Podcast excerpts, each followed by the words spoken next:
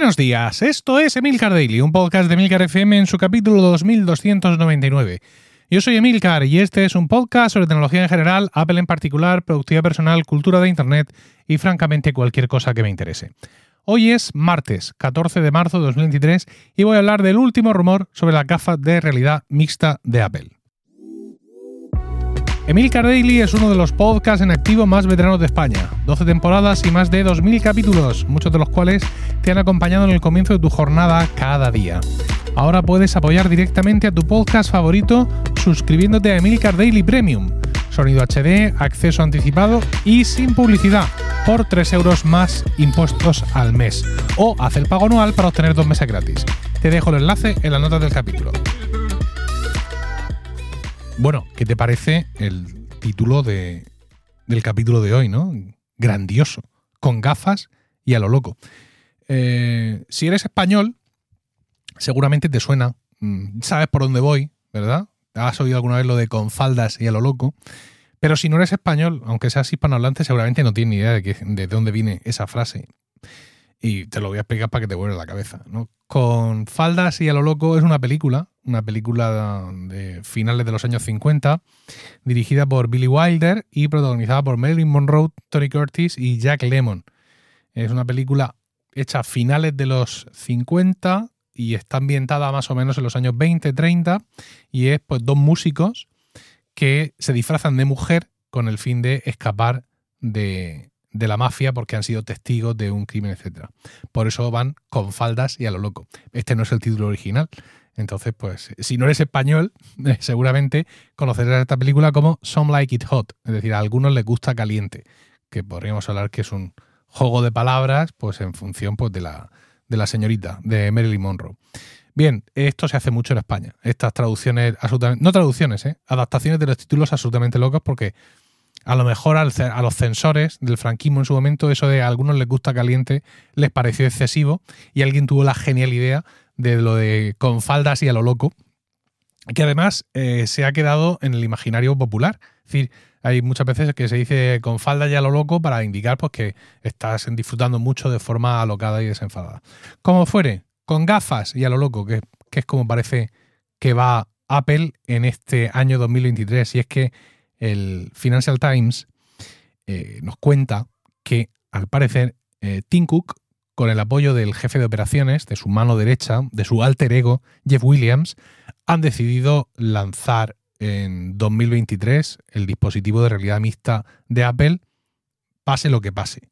Y a pesar de las reticencias del equipo de diseño, que entiende que el dispositivo no está en una fase de diseño como para ser lanzado a, a la venta.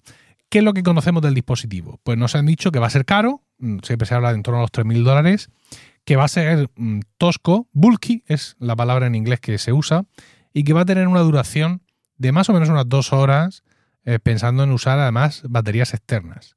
Entonces, pues claro, el equipo de diseño dice que, pues que, que no, que no, que ellos entienden que hay que esperar hasta conseguir realmente unas gafas de realidad aumentada, realidad mixta, lo que toque, que mm, sean suficientemente ligeras como para que no te eches un mamotreto a la cabeza. Pero claro, mm, no, es, no estamos hablando, no estamos discutiendo de que Tim Cook quiera lanzar el primer semestre y el equipo de diseño quiere esperar el segundo semestre. No, el equipo de diseño quiere esperar varios años. Varios años para que la tecnología avance lo suficiente como para que todo lo que ellos necesitan meter en este casco de realidad Mm, aumentada mixta, pues sea realmente algo ligero y se puedan tener unas gafas suficientemente ligeras como para que puedan formar parte realmente del día a día, que es al final la crítica máxima que yo le hago a toda esta vaina de la realidad aumentada, de la realidad mixta.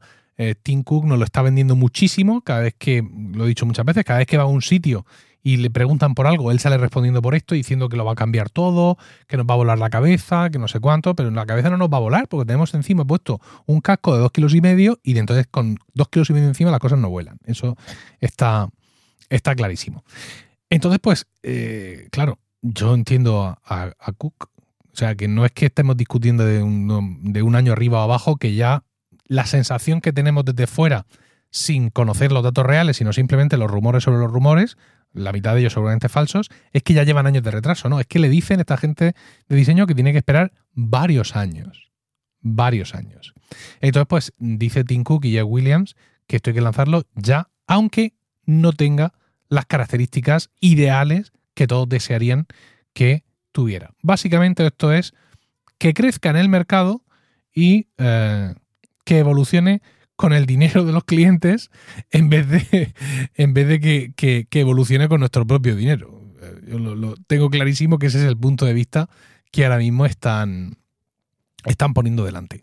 Eh, en el día de ayer también salieron unas fotos aparentemente filtradas de lo que podría ser los componentes o parte de los componentes de, de, estas gafas, de estos cascos de, realidad mixta. Eh, no es nada espectacular, ¿eh? es como una especie de tira de plástico eh, con algo de electrónica por ahí puesto, pero mm, por Twitter había quien decía que incluso parecía el esquema de los micrófonos o de la, la tira de micrófonos que hay dentro de un HomePod. Así que tampoco mm, penséis que, o sea, en este tema de la gafas de Apple, del casco de Apple, seguimos viviendo claramente de renders y de cosas que la gente se inventa porque esto que se ha filtrado es un componente interno y no, no te va a dar ninguna pista de, de absolutamente nada tenemos que tener también en cuenta que esta batalla es desigual. No es ya solo porque Tim Cook sea el jefe y Jeff Williams sea su mano derecha. Es que, ya he contado aquí en el Daily, que el departamento de diseño se ha quedado sin jefe.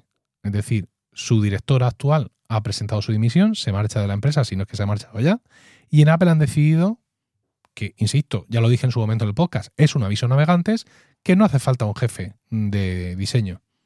Ya está, se ha acabado. Esto es, lo que nos importa ahora mismo a nosotros el departamento. Que todo el mundo de los distintos departamentos de diseño a eh, informar directamente al CEO, ¿no? A, Jeff Williams.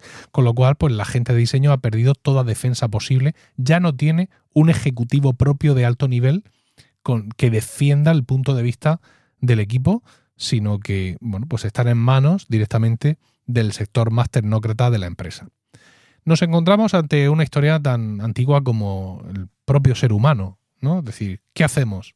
¿Lo lanzamos ya como sea con este proyecto mínimo viable como si fuéramos una startup? ¿O esperamos a que madure un poco más?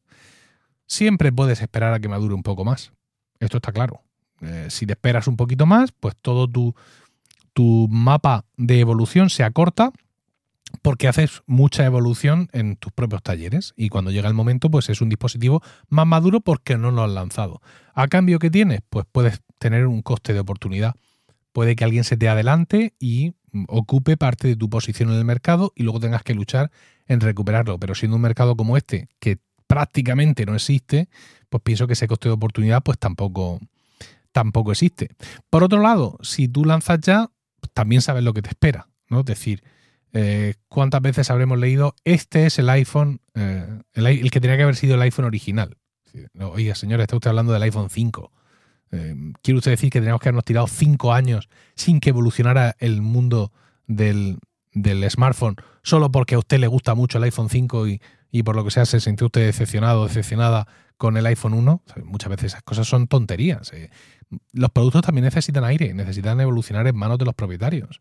Son muchas las características de productos de hardware y software que no hubieran crecido dentro del vivero. Necesitas sacarlo eh, al aire, ¿no? Necesitas sacarlo al aire y que sean los propios usuarios los que, eh, con sus opiniones, con su uso, dejen crecer al dispositivo en una o en otra dirección o que certifiquen su muerte, porque esto también puede ser. Es decir, yo evidentemente no paro de colar aquí subliminalmente, bueno, subliminalmente narices, directamente y ideas escépticas con respecto a esto. Que grueso, pesado, batería externa, 3.000 pavos. Yo, de verdad, Tim Cook ni ahora ni en several years.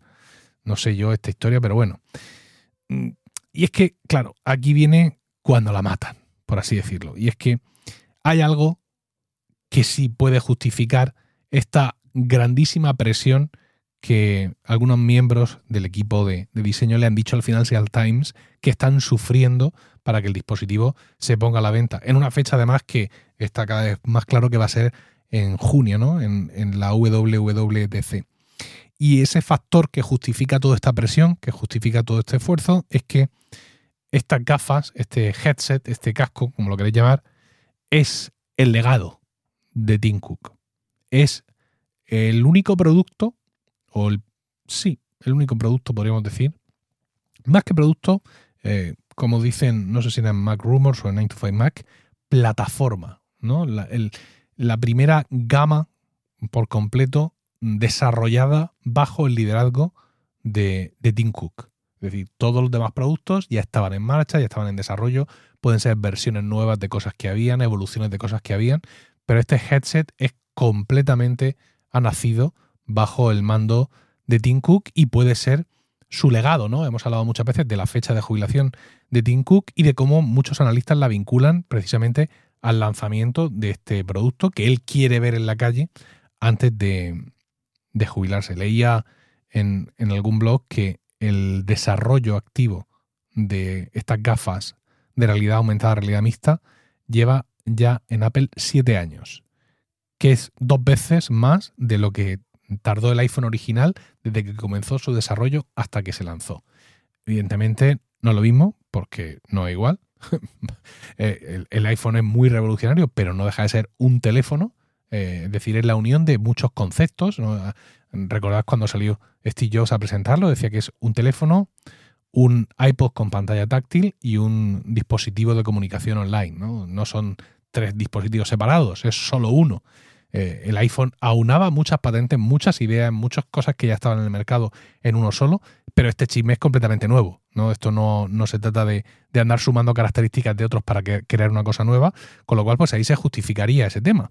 Pero bueno, en cualquier caso, si esto es así, ¿no? es decir, si lo de quiero que lo saque ya es una cuestión de este es mi legado más que una cuestión eh, técnica, mm, técnica o financiera o de mercado, es decir, si no es algo que tú puedes justificar en una reunión de un consejo de administración, sino que es una cuestión tuya personal, es una mala noticia, una muy mala noticia.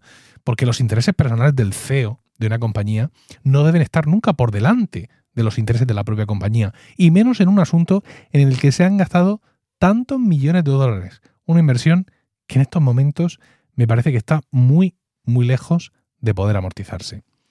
Espero tus comentarios en Mastodon, emilcar.es barra Mastodon o en la comunidad de Weekly en Discord.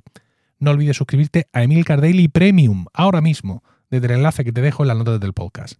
Que tengas un fantástico martes, un saludo y hasta mañana.